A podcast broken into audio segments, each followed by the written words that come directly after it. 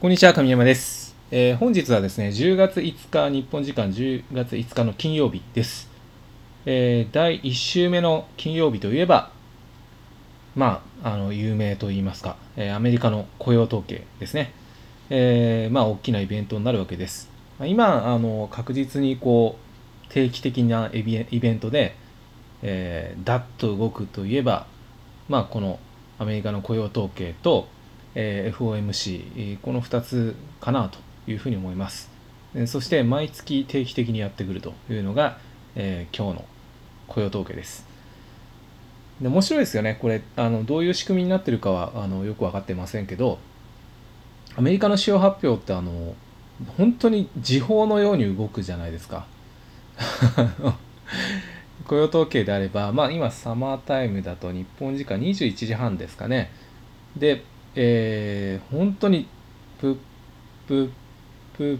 プーンってなった瞬間にですね、こう価格がどのどんって動くわけですよね。まあ、あの、諸説ありますけど、なんか、あの、その、プログラム売買で、こう、動きが、ね、速くなってるとか、反応がしやすくなってるとか、えそういうのはあるかもしれませんけど、本当にですね、あの、すごく動くなという、本当に時報ですよね。まあ、対する、あの、日本はっていうと、あの、まあ、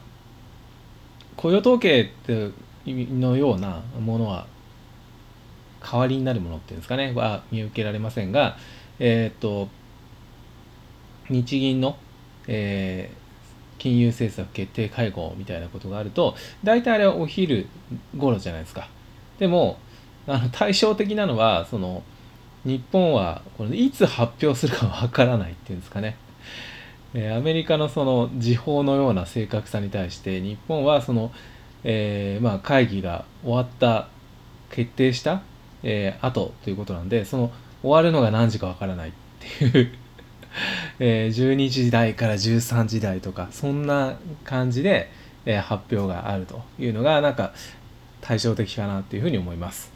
で、えーその、まあ、今晩の雇用統計ですけど、まあ、あの時報のように乱高下するさなか、えー、と私たちはですね非常にその FX で不利な環境をつかまされやすいわけですね。まあ、ご存知の通り、あれだけの動きになりますので、まあ、注文のその約定スピードが間に合わないみたいなことがあるようです。えーなので、まあ、あのいわゆるスリッページ、えーいくらって注文したとしても、あの行き過ぎちゃうと、えしかも不利な価格になりやすいですよね。それが一つと、あとは、えっ、と、スプレッドですよね。あの瞬間は、やっぱり、えスプレッドがこう広がってしまうと。えいうことがありますので、その2つな、2つのですね、え不利な要素がありますから、まあ、スプレッドの拡大は、まあ、あの、スリッページに関係なくてですね、まあ、そのアスクとビットの差になりますから、エントリーした瞬間に、その一瞬で含み損を持つということになります。えーさらには、その、えースリッページの価格の影響を不利な方に、えー受けるなんていうことがあると、まあ、それだけでですね、もう仕組み的に、まあ、構造的に、あの瞬間で、え有利に、え展開をするというのは、まあ、思惑通り、その、値動き、チャートで見るような値動き通りの、えー値幅を取るみたいなね、えーことを狙ったとしてもなかなかうまくいかないと。逆にその不利な、その構造的な不利な、えー環境で売買することによって、ほとんどがですね、その裏目に出るということになろうかと思います。これは、あの、上昇とか下落とか関係なくてですね、さっき言ったように、スリッページとそのスプレッドの広がりっていう問題は、えっ、と、まあ、不利にしかならないわけですよね。あの、非常に不利な展開になりますよね。えっ、と、価格上が上がるのを見通してても、下がるのを見通してても、どちらでもあの関係なく、値動きに関係なく不利な環境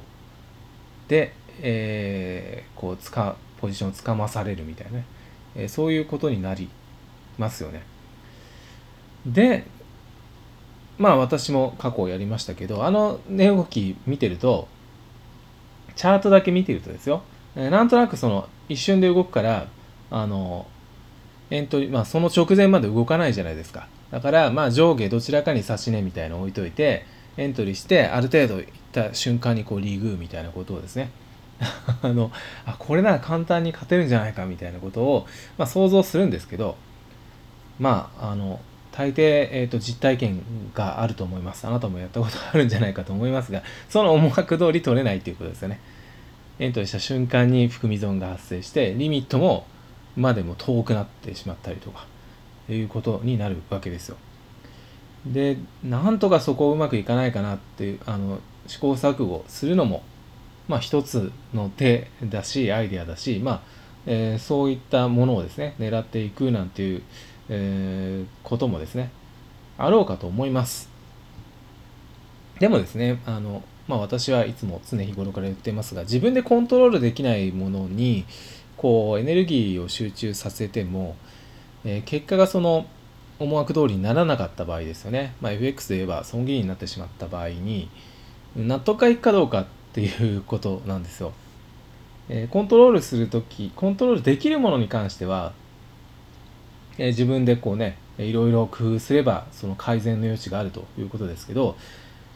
難しいですよね。そのスプレードが広がるとか、スリッページが起こるなんていうのはコントロールできないですよね。せめてものをあのできるといえば証券会社をなるべくその影響度が少なそうなものを選択するみたいなぐらいじゃないですか。でもそれでも、うん、その必ず躍動するからどうかなっていうのは分からないですよね。で考えるのがもう一つの案その影響本当にその不利な影響度を何とかしたいということであればえ一つ手がありますよと いうことです。でそれはものすごくシンプルな方法なんですけど分かりますか？それはですねやらないってことですね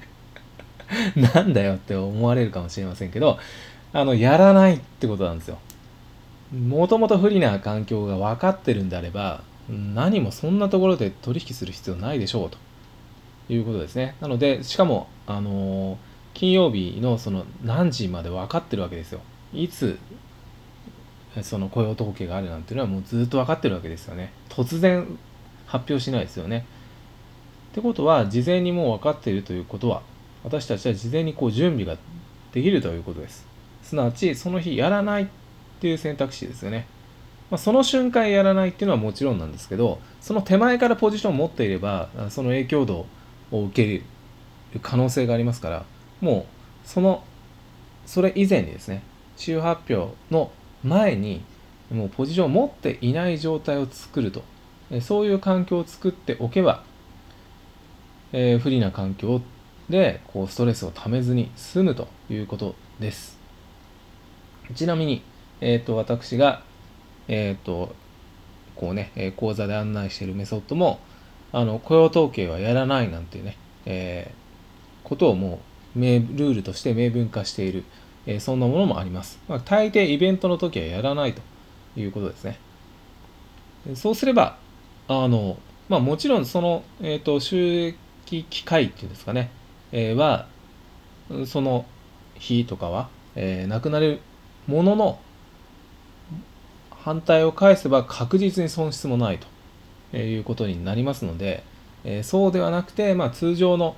えー、きっちりとした自分の思惑通りの、えー、約定されるですね通常の値動きの時にやりましょうというのがこの雇用統計の攻略法です。攻略してないぞってツッコミがあるかもしれませんが、やらないっていうのを一つルールにしてしまえば、えっ、ー、と、もう無視できるわけですよ。どう動こうがもう関係ない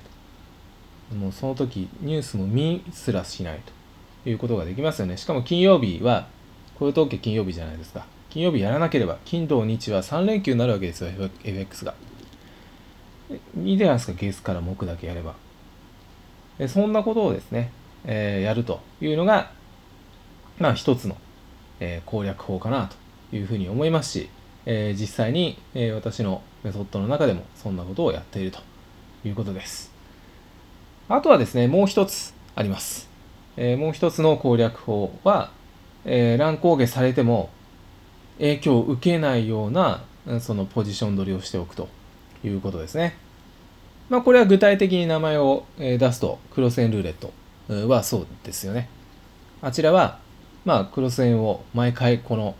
えー、買い取りを必ず両立てで、えー、持っていますし、えー、そもそもエントリーするのは、えー、日韓クロス円ルーレットであればオープその日のオープニングですからあの雇用統計のその時間帯なんて全くスプレッドが広がろうが、えー、影響ないわけですよ。そもさらに、えーと、その瞬間に、えー、約定のスリッページがなんて関係ないわけですよねずっとポジション持ちっぱなしですから。で、えー、落ち着いたクローズ時間の時に、えー、決済するということですから、まあ、そういうのも一つの手です。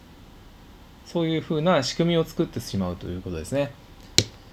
まあその値動きをこう取りに行くっていう FX もまあ大多数はそうだと思うんですけど、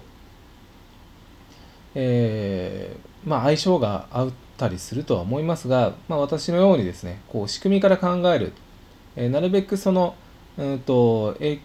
悪い影響を、えー、自分で受けないような、うんと、運用の仕組みから、え、売買ルールを考えるなんていうことをしておくとですね、えー、そういった悪影響を受けずに済むと。